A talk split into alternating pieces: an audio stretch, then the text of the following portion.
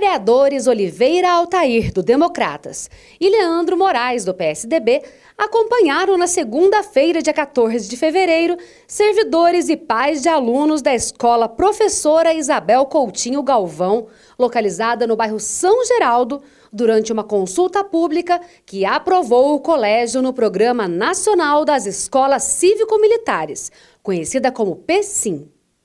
Durante a audiência, todos puderam sanar as dúvidas. Conforme orientação do Ministério da Educação, o resultado será formalizado e a documentação é encaminhada com detalhes da escolha.